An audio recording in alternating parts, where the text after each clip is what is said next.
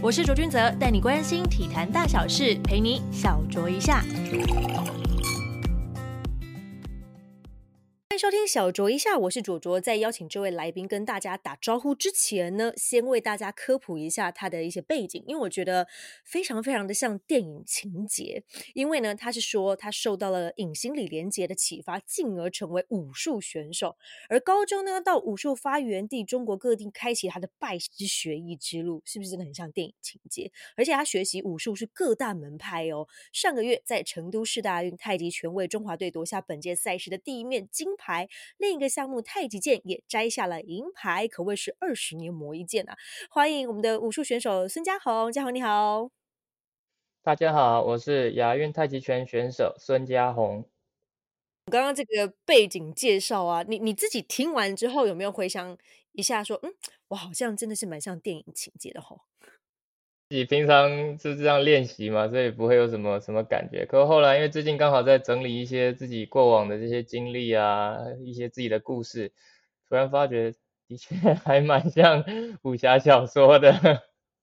对呀，而且你是从呃三岁左右开始接接触到武术学习这件事情嘛，对不对？呃，我是三岁的时候看到李连杰的电影《黄飞鸿》这个系列，所以就。萌生有要习武的这个想法，而且非常渴望。可是因为是在台北市，所以那个在那个时候，其实台北市教小孩子的非常少。我是到八岁才正式开始练传统武术。对，所以我三到八岁之间这五年，其实是。一直在寻觅寻觅有没有教小孩子的老师，可是，在台北真的都没有。也是在台北想要到处就拜师学艺，但是没有师可以拜的那种感觉。对啊，因为那时候真的还太小嘛，然后真的很有兴趣，然后一直每天都在看这些武侠武侠的电影啊，然后就跟我妈说：“那妈妈，我们去这个森林里面找高人拜师学艺，因为觉得好像。”高人都在森林里嘛，好像是有点与世隔绝、闭关的感觉，是不是？对 对对，可是台北市哪有什么森林？所以最像森林的就是大安森林公园。所以还真的，一大清早，大概早上四五点就爬起来，跟我妈到这个森林公园里面找高人了。可是都是那种练气功的长辈啊，就是没有没有在教小孩子，也没有在教武术。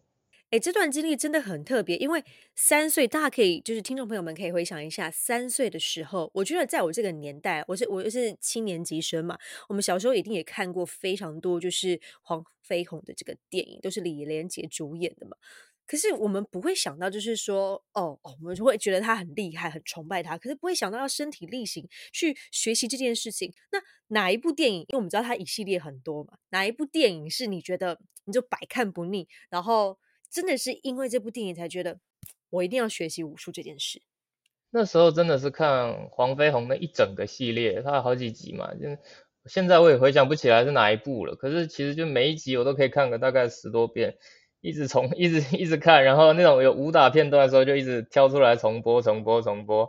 就小朋友在那边瞎比划这样子。那其实真的是那个系列，然后到包含它后面很多霍元甲呀，或者什么洪熙官呐。然后还有后来还有再回头去看他最早第一部电影是《少林寺》，这些其实都是对我来说都是经典了。对，那其实都很喜欢。所以你从那个时候你就已经理解说这个就是你想要学习的武术了吗？还是你在那个时候还是哦，只是觉得说哦，如果可以像偶像一样这样子强健体魄的话，也是不错的呢？小时候看到这个电影哦，很喜欢。就是一个念头，就是一个念头，而且非常强烈而单纯念头，就觉得，哇，这个武术就是帅，就一个字就是帅。对，那你看我我我我不会去提什么呃吴京，或者是成龙，或者是现在很红的甄子丹，甚至是在以前最元老，其实。呃，更像是我爸妈那个年纪的，都是会比较欣赏，是像是那个李小龙，他也真的是武术大师。可是我不知道为什么，从小就是会觉得李连杰就是那个我想要的武术心目中的那个样貌，其他不行，我就就是只喜欢他这这一款。这么特别，因为我们在印象中，就是有看过这几个你刚刚讲的，我们大家都有看过，应该是我啊，我个人也蛮喜欢这种就是呃动作片的，所以我会觉得，嗯，我大概可以理解你喜欢他那种所谓的比较那种刚强的那种风格吧。对，因为成龙那些就是唯套路，我觉得应该是被他那种浩然正气吸引了，浩然正气，他不是那种，就是那种正义感。对对对，那成龙就有点嗯嗯嗯那种，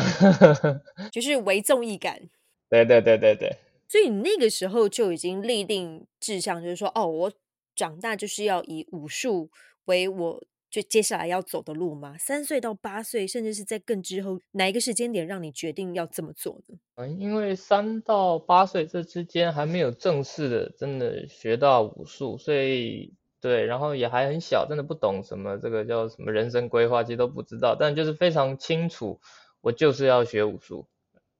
对他这这不像是这个很多小孩子学才艺说，哎妈妈我对这有兴趣，然后可能有兴趣个三四个月就就就换另外一个了，就是我会一直吵，一直吵，一直吵，就是是我拉着我妈妈去，不是我妈叫我去，就一直吵的时候，还真的而且是真的到处去找。就找到八岁，我也所以我也觉得说，我妈这个这个耐性真的是厉害。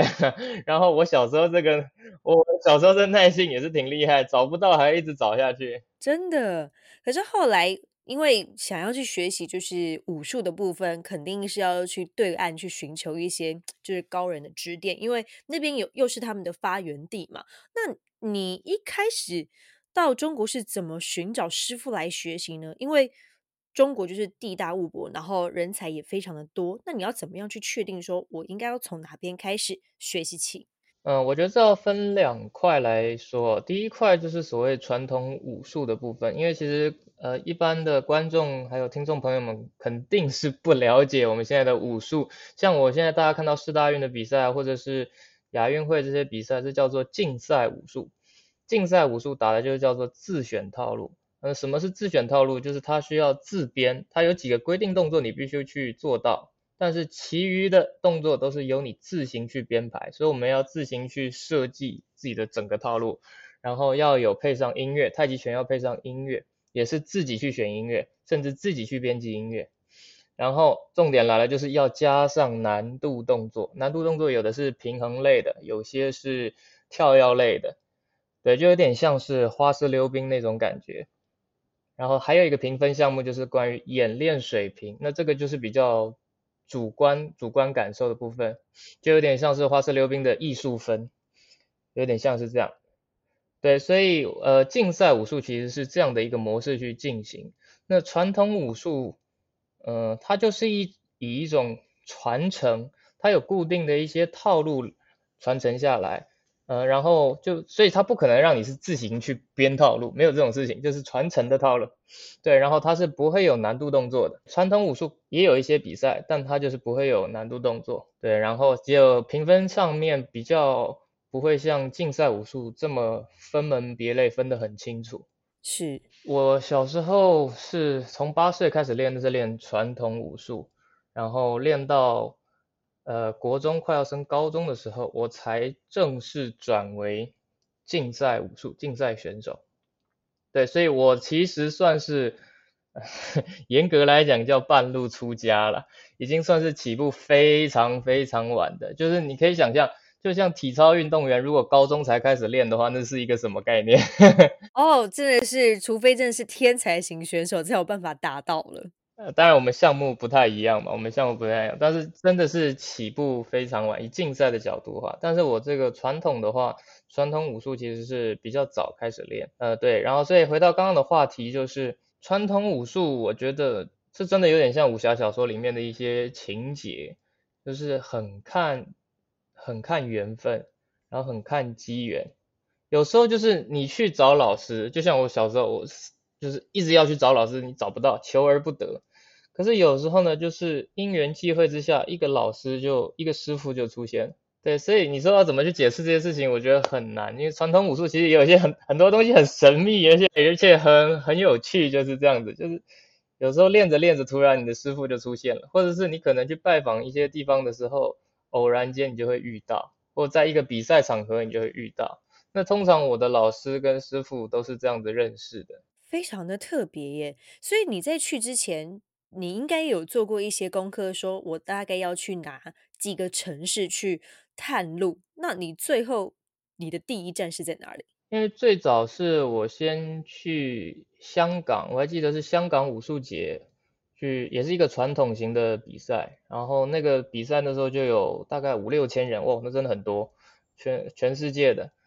有五六千人在那边比赛，然后在那场比赛之中，其实我就认识到了一些一些老师，而且我在赛场我也会看，那时候才国小国中的时候就会看，我就说，哎，这个人打得很吸引吸引我。然后我就跟我妈说，我想要跟这个老师学，我我注意他很久了，就好像好像怪叔叔一样，我一直盯着人家看这样子，然后就会找他们。那像是我我主要太极拳传统的太极拳是学陈氏太极。那我城市太极的师傅也是在香港，他本身就是香港人，对，所以可以说，呃，如果练太极拳的话，我的最早第一站是在香港。香港，对，其他还有另外两两位师傅，一个是在珠海，一个是在江西，然后还有一位是是僧人，少林寺以前的总教头，那个武僧团的总教头。真的好像电影哦！天哪，对对，他现在是在当住持嘛，他在另外一个分院当山上当住持。哇，那你的老师真的蛮多的。对，那我我比较好奇的地方是，因为我们知道武术其实是一个统称，武术它涵盖的内容有很多嘛，不管是就是拳脚的啦，或者是一些就是有拿着就是算是。怎么称呼比较好呢？武器的吗？兵器，兵啊，对对对，兵器这一类的，你自己怎么去决定？还是师傅帮你决定说应该练什么？传统武术的话，就是看他这个门派里面有哪一些兵器。基本上，如果你在这个门里面待的够久，照理来讲，所有的兵器你都会练到，就是看师傅怎么去给你安排这件事情。但是我们自己练武之人有一个有有有一个认知啊，就是兵器里面最难的就是剑跟枪。那最基础的起手的起手的兵器，就是练拳完哦，练拳完之后，第一个入手的兵器大概就是棍子，对，叫它叫兵器之祖，祖先的祖，所有的兵器这个祖先来自于棍子，对，所以基本上大家的入手兵器，通常十个有八九个都是练棍子出来。那另外那一两个可能是练扇子。那你自己是所有的门派，因为你的老师其实也蛮蛮众多的嘛，而且你也不排斥说各家门派的那一种方式，所以就你来说，武术这个部分，你应该是这些兵器，你大部分应该都有稍微接触一些。你最后怎么决定是练太极拳呢？太极剑？因为这小时候真的是什么套路都练，而且我一开始最刚开始也不是练太极的，我是到国中的时候才转太极。国中以前基本上学了七八十套的，我们所谓叫做北拳呐、南拳呐，就南拳北腿。南拳北腿，对对对，对对对。然后其实基本上你想到的、想得到的任何兵器，我几乎都学过。比方说双节棍呐，什么九节鞭呐，很奇怪的那兵器，连鞭子我都学过，那种很长的软那种那种皮鞭我都学过，就是你想得到的，其实大关刀也都练过的。对，所以这是我跟其他竞赛武术选手差别很大的地方，就是在同一个时期，可能我都在练这些。你吸收了各家的精华，各门各派，可是好像跟竞赛武术没什么关系的东西啦。对，那其他人可能是在练竞赛武术的基本功或是规定套路，是这样子的。所以我跟人家比较不太一样。至于为什么最后会走向太极，其实就是因为练了很多门派、很多种类的拳法跟兵器之后，就有一天有个老师就说：“嗯，嘉宏，其实我觉得你的外形跟这个身形哦，是比较适合太极拳的。因为我小时候非常瘦，跟现在是差 差很多的。我在国中以前没人叫我弟弟，都是叫妹妹的。”连上男厕所都会都会被这样斜眼看的，所以那个气质是是很像女生，然后很瘦小这样子。对，那跟什么男拳那种很粗壮啊，那种威猛的样子就是不太相关的感觉。对，所以是因缘际会这样子，哦，那就去试试看，试试看。然后我自己也是上网去查，呃，太极拳太极拳还是有很多家嘛，陈阳、五五孙主要的这几家。那后来我是找。城市，因为我发觉这个这个风格，这个门派的风格我很喜欢，所以就从城市入手。所以是因为就是一些老师的建议，尤其是针对你觉得说，呃，身材、身形跟气质上面，会建议你去做这件事情，诶，你才开始转往就是专门去练就是太极这个部分。对，因为我其实本身那时候对太极不是很了解，它是一个什么什么样子，就是也是就是一般人会有的想法，哎，那不是老人家在练的吗？就会觉得好像。就是速度慢慢的这样子，静静的。对，对。可是后来觉得好像也挺酷的，而且那时候有看那个李连杰的太极张三丰，对，所以觉得也挺酷的。后来上网自己也有查一些，觉得也真的是感觉蛮好玩的，所以就就去尝试。而且那时候刚好是有受一个伤，就是我的腿后是有拉伤，就是因为练南拳，自己不知道怎么练，瞎练，就是练到真的是连腿后都拉伤了。然后在那个情况下就想，啊，那就干脆去试试看，刚好也是一个机缘啦。那你，呃，自从你开始从香港第一站开始，陆陆续续的拜了很多不一样的门派的师傅啊，等等的，跟你想象中的就是武侠片，跟你实际练了之后，你觉得落差很大吗？你是指像电影电影特效那种吗？我我就不谈电影。我们就不谈电影特效会飞来飞去那种，就说，呃，就就你印象中你看到的那种，就是散发出来的气质，跟呃你想象中的，还有你实际接触到的这一些，不管是师傅也好，或者是你自己就是训练的这些门派等等的，跟你想象中的是一样的吗？我觉得是超出预期。哦，怎么说？就是撇开那种很酷炫的电影的特效或动作编排，在天上这样无影脚一直踹踹踹踹十几腿那种那种东西撇开不谈了。但其实有一些我们叫做江湖历练的事情，反而就是在我那个青少年时期的时候，我去经历了一次，经历了一段时间，所以我觉得这是有点超乎预期，就是想说，这不就是故事里才会写的东西吗？可是后来真的去经历之后，会发觉这是真的非常有趣。比方说，你有跟着武僧一起在山头上面踩着石阶，扛着两袋米、两两桶油，爬到山顶去盖庙吗？然后盖完庙之后，然后大概凌晨三四点，那个那个那个敲钟的就会来了。然后在那个时间点，你在天气又很冷，就裹着外套，然后大大家一起在那边站桩，开始练功。然后旁边全部是武僧，真的很难想象那个画面。可是你一这样讲，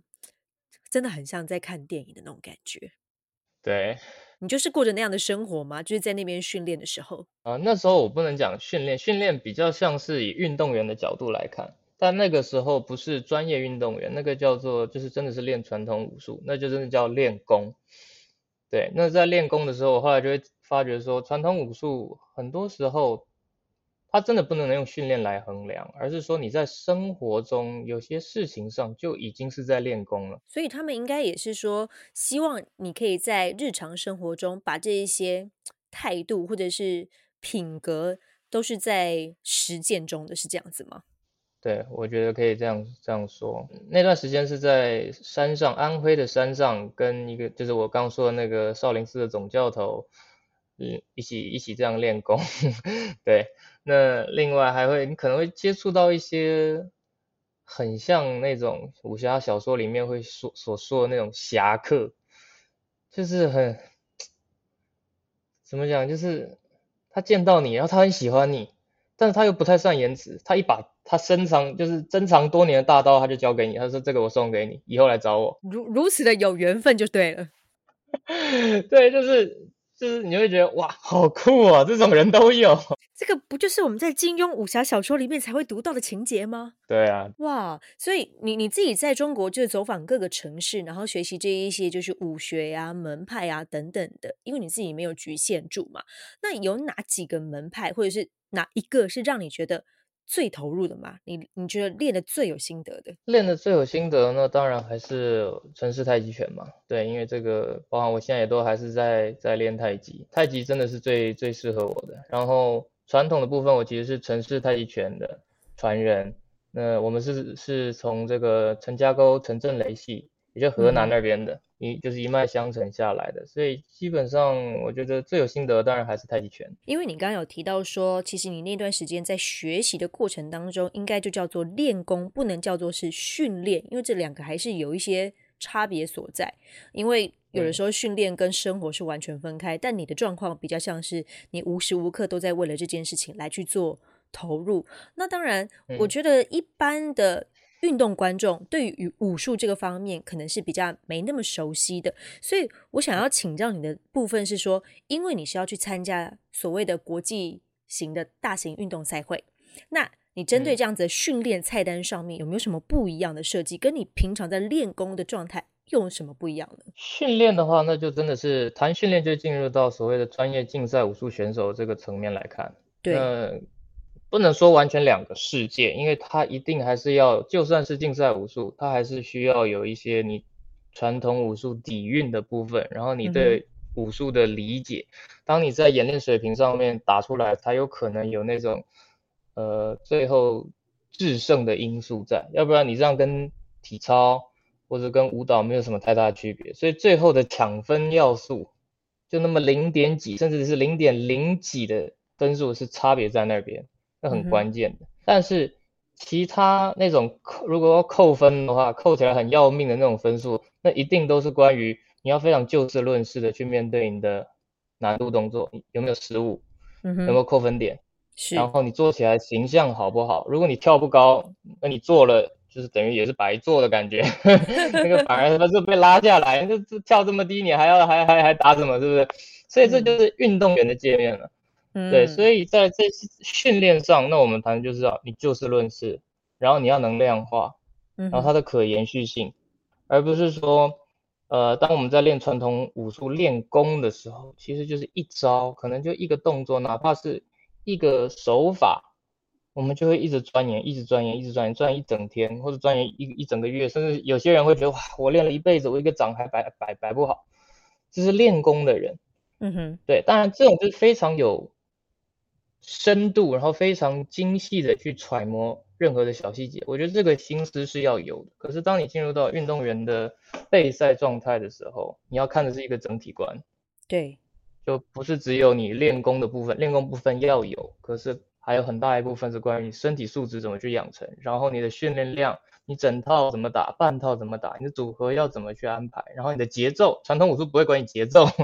对，然后你的。表演性，你怎么去跟观众互动？这些其实都是传跟传统武术有很大不一样的的东西。嗯，对，嗯，明白。因为像是呃，你刚刚说进入到就是竞赛的部分的话，想要去再加强一下，如果自己的身形啊等等的，像你你自己说身材就是偏单薄的，那你会进行一些重训，或者是比较像就运动员的那一种体能体能训练菜单吗？这是一定要的。那你的训练的方式不会像是说再把就是扛油或米然后上山那种吧？会是透过一些科学训练的器材之类的。对对对，那是一定的。我在大学以前就已经为了这些事情去学习了很多关于体适能还有激励体能训练的证照。嗯哼。对，那在大学以前都已经就是有有研习很多这方面的知识，因为就是为了要去因应。我在运动员身份的时候，我要有一些弹跳能力，或者一些我体体能的这个这个能量系统的问题，我要去把它去解决。对，那在太极运动员，因为我们这个武术项目还有分南拳、长拳，然后太极拳这三个大项目。嗯哼。对，那太极拳的体能系统跟长南拳又不一样，像太极拳就是它的时间长度要到。将近四分钟，所以会感觉是一个耐力型的运动。对，而且我们又会有很长一段时间都是一直蹲着，几乎蹲水平的状态下，然后边蹲边移动，然后突然要蹦的蹦的很高，来那么一下，然后单单脚落地，不能有任何的晃动。我们那个还不能有任何这样子偏移一点点都不行，这样就被扣分了。好严格，体操那个还不一样，体操落地有你还可以跳一下，我们跳一下就拜拜了，跳一下就拜拜。哇，天哪，这扣分很重哎！你连晃一下都不行，晃一下就拜拜了。所以就是，嗯，呃，我们太极运动员会需要的身体素质会更多面向。第一个，他一定需要有肌耐力的部分，对，这是一定要有的。嗯第二个就是你在这种我们讲全幅度的动作 （full range） 的动作里面，你要有它的稳定性，还有它的力力量。等于是平衡要很好，身体的平衡要很好。对，我们在一些很奇怪的角度上，你还要发出力量，就是 这么说。有有一些不不太符合人体工学的状态。对，或者可能蹲很低的地方，你还要有力气，瞬间还能站得起来，这种力气。嗯然后再来就是爆发力一定要有，无论是上肢我们的腰胯的爆发力，因为我们有一些发劲的动作，嗯哼，瞬间发力的动作，是爆发力要有，然后弹跳力也要有，因为我们难度动作要弹跳，然后还有更重要的就是 柔软度，就是这么多力气你都要具备之后，你还要能筋开，所以我们这个这个面向就很复杂。我觉得你们这个项目要认真的去观赏的话，其实它的难度系数，我觉得跟其他的运动项目比起来，其实是相当相当高。因为我们其实，在看呃，就是你们在竞赛的过程当中，会有很多的动作是我们觉得意想不到是怎么办到的。到底是怎么练的？对，因为我们在其他的运动项目，我们都是很可能看到很纯粹的，可能就是爆发力，或者是纯粹的就是力量型，对，或者一些不同项目的技巧。那你们基本上是把人体就是极限可以想象到的天花板，你们都尽量去给它达到。我觉得这非常非常的有趣。不过，因为你踏进就是武术的竞赛的领域也一段时间了嘛，那像在上届的亚运，可能表现的没有你想象中的预期。啊你曾经也有跟媒体朋友们分享过说，哇，那时候你其实想哦，就这样结束运动员的生涯。可是你隔一天，哎，你速度很快，马上就说我改变心意了，我要继续拼。到底这个这个一天当中是经历了些什么？怎么会转变的这么快速呢？我其实二零一七年那时候我们是台北市大运嘛，然后那那次我就想说，我一定要在乡亲父老面前能代表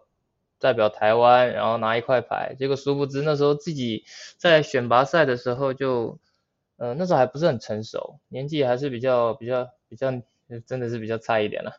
就是技术跟心态还不是很成熟，所以选拔赛就就是没有选上去。可是，在那个过程之中，我就是拼了命，我就是要，我就是要，我就是要，然后就是因此把自己练出了很多的伤病，包含了我这整个运动生涯最 最最难受的一个伤，就是我的胫骨右脚，还偏偏是右脚，右脚胫骨的骨裂，疲疲劳性骨裂，是从那一年开始的。对，然后从那一年开始，其实从二零一七到二零一九，这将近三四年的时间，我的胫骨都是痛的，一跳就痛，而且偏偏是右脚。为什么说是偏偏是右脚？因为我们的弹跳动作，只要是太极拳叫做靠一条腿吃饭的人，都是靠右腿，右脚跳，右脚落。天哪，那时候对你打击一定超大的。对，那你就就是到亚运会赛前，我都已经算好我的。周期了，什么周期？就是吃止痛药的周期，整整三十天去算，因为我知道再吃下对超过三十天，我的胃、我的肠胃就会可能会有一些胃溃疡或者怎样的一些很严重的问题出来。就医生也告诉我，你绝对不能超过三十天，这剂量已经开到很大了，这些我就都算，那三十天吃吃药我才可以跳，要不然真是叫做刺骨刺骨之痛啊！一跳脚就软，根本就无法去做动作。我是用这样的一个 状态去。准备那场比赛，而且维持了这么多年，你就知道，在那个状态下，身体是痛苦的，你的心理也不会健康到哪里去。对，所以在那一年，我就是给自己定下一个一个时间点，我说，我在这段时间，我火力全开，换个说法就是孤注一掷，全部梭哈进去。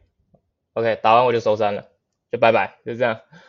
这赌注赌蛮大的诶。嗯，就但就是。可能就是老天爷也是告诉我，就是事情不是你想的这样子嘛。有时候真的是还没结束，not yet。对啊，而且你看他第一天第一套的时候，他给我是排名第二的成绩，那第二天你自己没拿住，是不是？那其实我觉得这也是一个一个很好的安排啦。如果没有，如果当时真的顺利拿牌了，说不定我就真的就收山了。那我 那我是觉得说，这是其实一个最。非常巧妙的安排，因为当天我赛后之后，当然是非常悲伤，这比悲伤还要悲伤的故事，非常悲伤。那抱头痛哭完之后，我是不服输嘛，我就觉得说，我绝对不能因为被这次失败而定掉。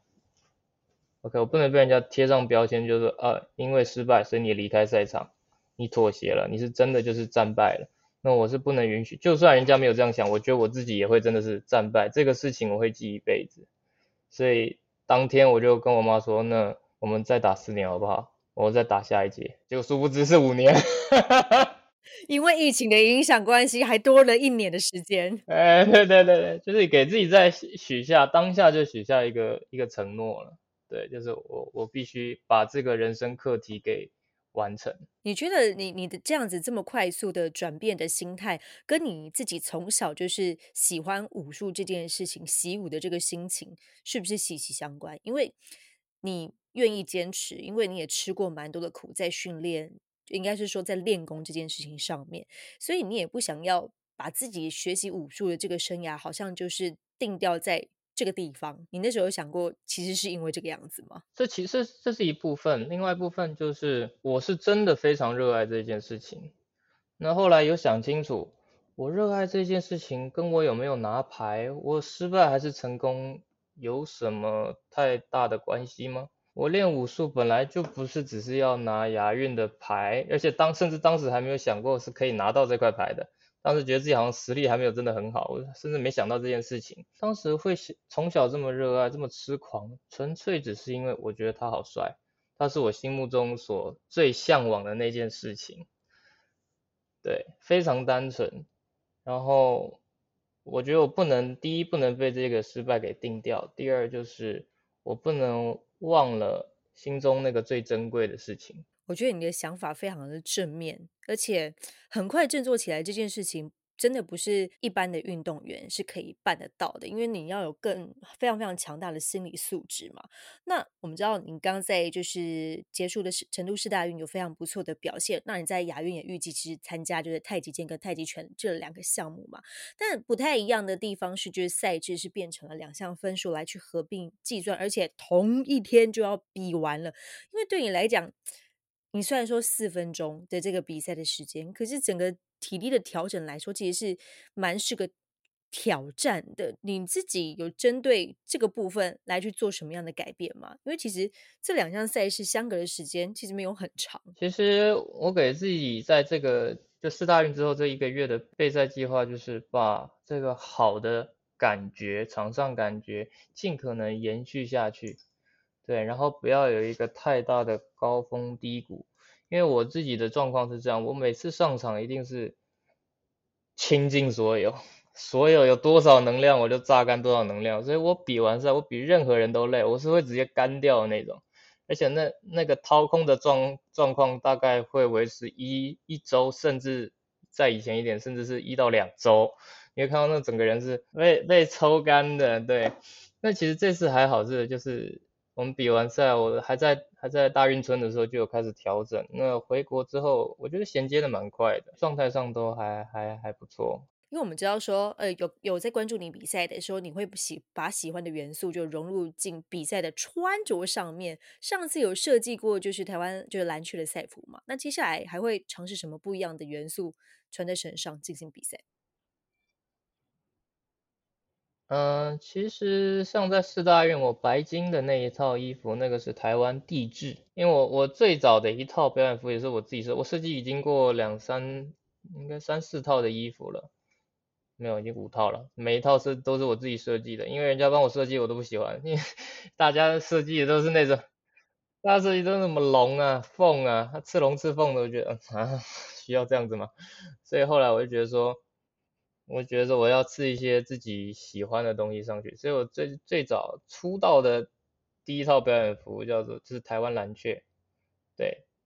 然后现在穿的是台湾地质，都非常的有意义，而且因为你真的真的太喜欢武术了，你除了自己就是学习武术这件事情，你还和就是家人就共同创立就是 Astro Tree 的武术学院，因为我想说你自己可能在台北其实找不到师傅，所以你就。自己也想成为别人的师傅，是有这样的想法，所以才去做了这件事情吗？然后爸爸还是学院的医学顾问，等于是一家人是一起帮你，就是延续这样子的武术梦想。哎，对对对，这我我们常常说，就是一个人的梦想，一家人的信念呢，这是我们家的特色。就是包含我小时候，我哥哥是下围棋的，他也是下到了业余六段，就是再往上就是要登职业了。对，那后来他是就是他就转换转换跑道，他现在也是做创业，那我们也是全家人支持。那像我就是武术，也是全家人支持。你说会不会想当师傅？我反而我不知道是不是只有我是这样啦，就是因为从小这样练练传统武术，在练竞赛，我反而不会非常。向往要当什么师傅啊？因为我知道“师傅”这个词是意义非常重的一件事情，有点有点那个责任很重大。对，一日为师，终身为父，等于是你是人家另外一个爸爸的意思。人家拜你是要叩头行行礼的这种，对，然后甚至要认认这个整个祖宗的。那我觉得这个这个意义是非常大的。那我不会特别想要去做这种事情，但是。我们成立这个 S O T 的这个宗宗旨跟这个未来的方向哦，其实是在于说，我们希望可以翻转一下现在太极拳的一个一个形象，设计出或者是引领出一个更适合现代人的太极拳运动。因为我不知道现在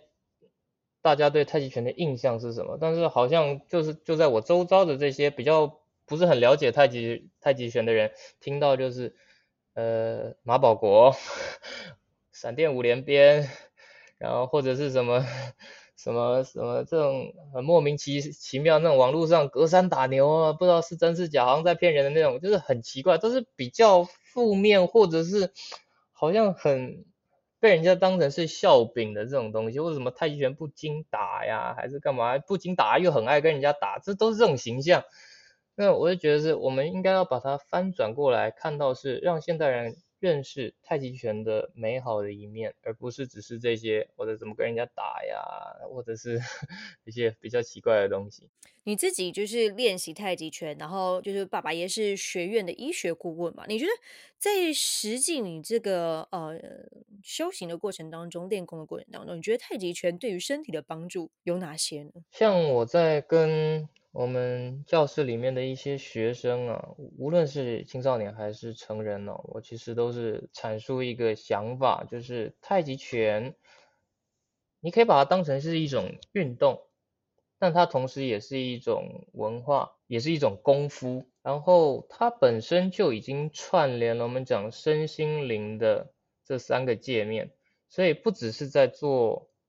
呃，肢体上的呃，挥挥手、动动脚，然后把速度放很慢，不是只有这样的。有时候，当你在做太极的时候，如果你一个以一个非常功利角度来说，那我这个可以锻炼，我这个动作可以锻炼肱二头肌吗？这个动作我可不可以瘦肚子？这个动作我可不可以让我体脂肪减轻两趴？我可以很明确告诉你，你可以靠饮食，你可以靠饮食，对，吃的比较重要。对，你可以靠饮食，或者是你可以去，你要把你肱二头肌练很肥大，绝对不是来找我啊，一定是你可你可以去去去做重量训练，这这我也很熟，因为我以前也练过健美，说实在的，对，所以你不用这样练练太极。可是其实说太极拳反而可以在这个你在练功的这个时间里，在这这这个时间里，你可以同时间的去整合你的身体，还有跟你的，我们先不讲心灵好了，至少你的情绪上是可以做一个整合的。包含，因为为什么说我爸爸是做这个医学顾问？因为我们这这好几年来都一直有在跟一些病友做合作，就是带他们打拳、打太极、打吐纳。其实后来又发觉说，他们有些在比方说肩膀啊，或者一些身体指标都有改善。同时间，第一个他们睡眠变好了，第二个他们他们感觉这是一个自主的感觉啦，会觉得说他生活上。过得比较快乐一些，不会每天都是非常的负面。那我觉得这件事情是是还蛮神奇的，这不单单只是说我做一般运动就可以达成的。哇，这真的是一个非常非常特别的一个推广的面向，因为一般大家都会说，呃，我们练跑步啊，或者是我们练健身呢，我们可能会有一个就是目标等等的，但很少会去说，呃，我们的生活上去达到所谓的。身心灵的平衡等等。我觉得这件事情非常的有趣，而且非常开心。在这一集呢，就邀请到我们的武术选手嘉宏来到我们的小酌一下，带大家走进我们这武术的运动的这个大门。而且刚刚我们的访谈过程当中，也有跟大家分享到如何看懂这个就武术竞赛的一些评分的一些标准。所以也预祝嘉宏在接下来的杭州亚运是一切顺利了。非常感谢嘉宏，谢谢谢谢谢谢，感谢您小酌一下，我们下次见喽，谢谢，谢谢，拜拜。